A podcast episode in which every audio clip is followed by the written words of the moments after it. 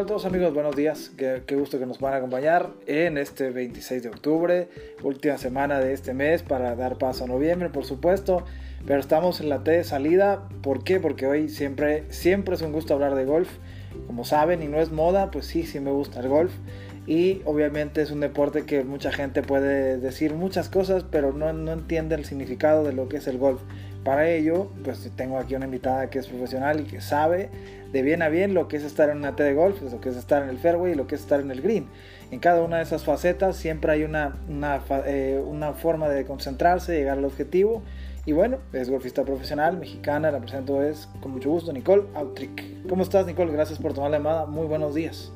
Buenos a ti por tenerme aquí. La verdad es que un gustazo. No, al contrario, pues bueno, de una otra manera no se nos había presentado compartir la T de forma virtual, aunque no estamos en un campo, por supuesto, pero al menos así a distancia y, y hablar un poquito, insisto, a lo que nos gusta, que es este bello deporte llamado golf que no es, no es sin más por otra cosa, comencemos.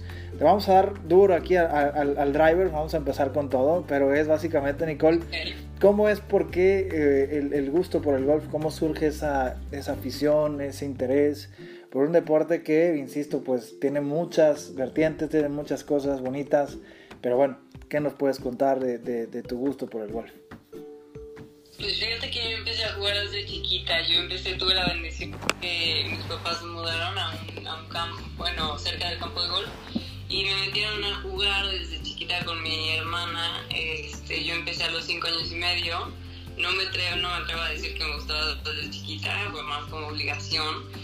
Pero por ahí como a los 12 tuve una mala racha, empecé a jugar muy mal como pasa a cualquier niño chiquito y este, me hicieron el fe, me pasaron con el profesor más malo y dijeron, esta niña es muy buena onda, pero para golf nada más, ¿no? Y la verdad es que ahí me piqué, ahí fue cuando dije, no, la verdad es que sentí muy feo y dije, esto no me va a volver a pasar, yo voy a ser muy buena y esto es lo que quiero. Y quiero conseguir una beca y quiero jugar profesional y quiero ser este, muy muy buena y ahí es donde me, enamoré del reto y del, del, juego como tal. ¿Y qué es eso? La verdad es un reto más que con cualquier otra persona aquí, y yo creo que como en el tenis y otros deportes, en el box, que son deportes individuales, pues la competencia es contigo mismo. Y es un deporte muy mental, es un deporte que por cualquier segundo o, o ajuste o desajuste en el, en el swing o en tu postura, pero aquí arriba en la mente, te puede cambiar todo el panorama. Como bien dices tú, pues tuviste una mala racha, tenías a lo mejor al, al, profesor que tal vez no tenía las malas intenciones o negras intenciones de hacerte quedar mal, pero al final ese tipo de personas son las que a veces te impulsan un poquito más a sacar el carácter, ¿no?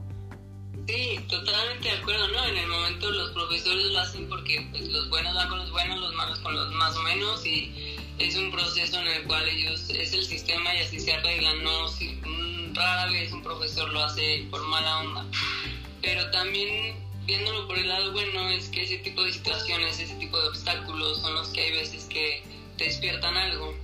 Sí. Y en este caso a mí me despertó esas, esas ganas, esa pasión, ese...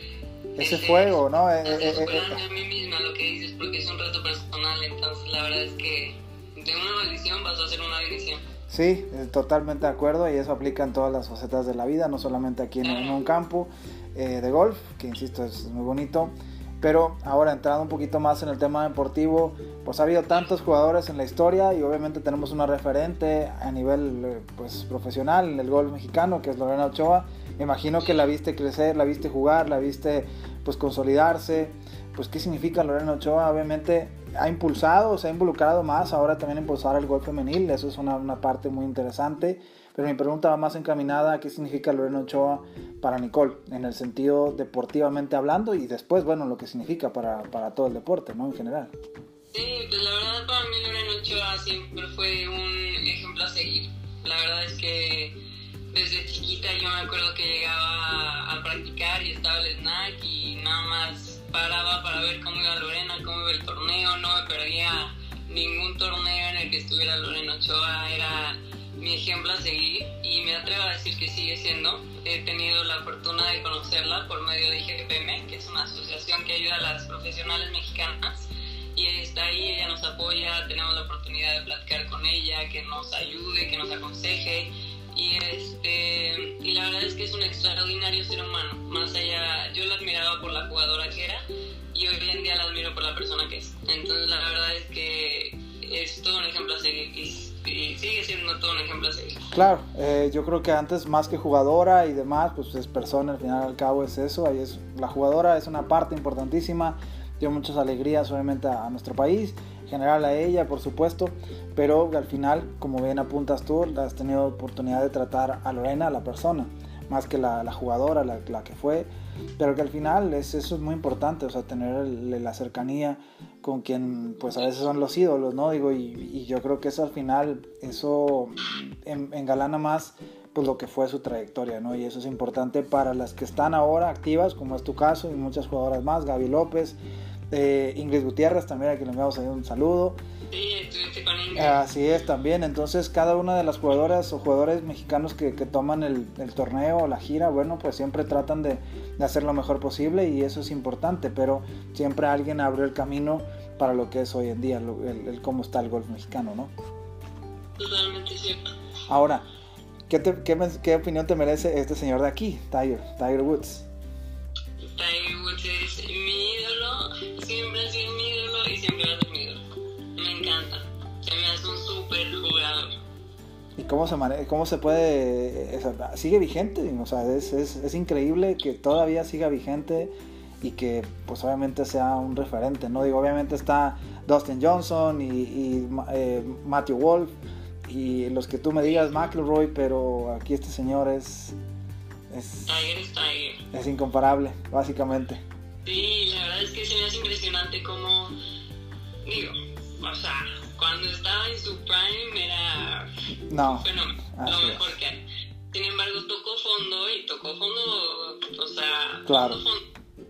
Y volvió a estar hasta arriba, o sea, es un excelente ejemplo a seguir de, el golf, de la vida, o sea, todos tenemos, pues, Altas, es una montaña rusa y todos tenemos muchos altos y muchos bajos, unos altos más altos, otros bajos más bajos, pero al final del día es una montaña rusa y Tiger es el, el perfecto ejemplo. Entonces a mí me encanta como jugador y, toda su historia, cómo se ha todo, cómo se ha esperado, cómo sigue ahí, cómo todo, me encanta. Exacto, y, la manera de golpear, ¿eh, Nicole? Es, es, brutal cuando agarra el, driver. Yo creo que luego, luego entraremos en esa técnica en otra plática, pero me impresiona la verdad en su prime cómo era la técnica para el golpeo. Era brutal, era totalmente un bestial. Sí. Bestial. Todo eso ahorita es una ahí una cantidad de técnicas y formas y torques que es, está padrísimo. Ya cuando entremos más a detalle en eso, nos podemos echar. Claro, claro que sí. Ahora, Nicole, entrando en esta, en esta parte final de la charla, ¿qué sigue para ti en el tema deportivo, en las competencias? Sé que estabas por ahí o acabas de llegar al país nuevamente, pero bueno, de cara a, a lo que ya resta de este 2020 pues estás preparando para alguna otra competencia o ya ves más el 2021 de una forma más ordenada, si es que hay algo en el horizonte, ¿no? Igual que nos puedas compartir. Sí, pues fíjate que este año, como para todo el mundo, fue sí. un año en pausa, pero no en pausa me extraña. Pero de aquí en adelante, este, de hecho ya en noviembre ya estoy trabajando en mi pretemporada. En pretemporada hacemos todos los cambios técnicos, le metemos a todo lo físico porque durante la temporada no puedes estar cargando pesos, te, te pones muy, muy tiesa, etcétera. Entonces ahorita le estoy metiendo a todo lo físico y a todo lo técnico. En diciembre voy a jugar un par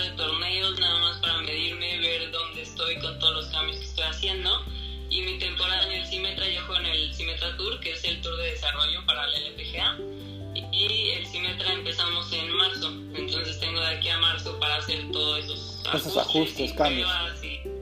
Y, demás. Excelente, Nicole. Pues yo te deseo el mayor de los éxitos y seguramente que no sea la primera ni la última charla, sino de muchas más, por supuesto. Y es un gusto platicar con, con alguien que, que, está, además de, de llevar el golf, que es tu pasión, por representar a nuestro país y insisto, te deseo el mayor de los éxitos y espero poder volver a, charlar contigo. Seguro que sí. Y muchas gracias por, así que por la plática y por tenerme aquí. No, al contrario, Nicole. Ya por último, ¿dónde te puede encontrar la gente para que esté pendiente de tus eventos, de las técnicas, si es que pues, posteas algo ahí en redes sociales? Bueno, ¿por qué no? Que la gente se acerque y pregunte. No, muchas gracias. Sí, definitivamente no tengan miedo de contactarme este, me pueden encontrar en Instagram